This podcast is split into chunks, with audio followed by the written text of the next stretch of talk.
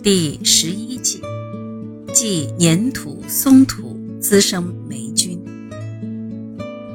地基土质以沙壤土为宜，其理由有两个方面：第一，是因为沙壤土质密坚固，住宅不致有塌陷的危险；第二是沙壤土比较干燥，渗水性能强，有利于需氧菌生长繁殖。而保证土壤的自我净化作用。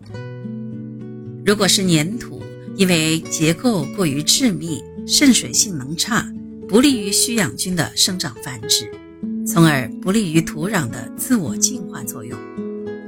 此外，住宅容易潮湿，地面容易积水，而滋生蚊蝇、霉菌。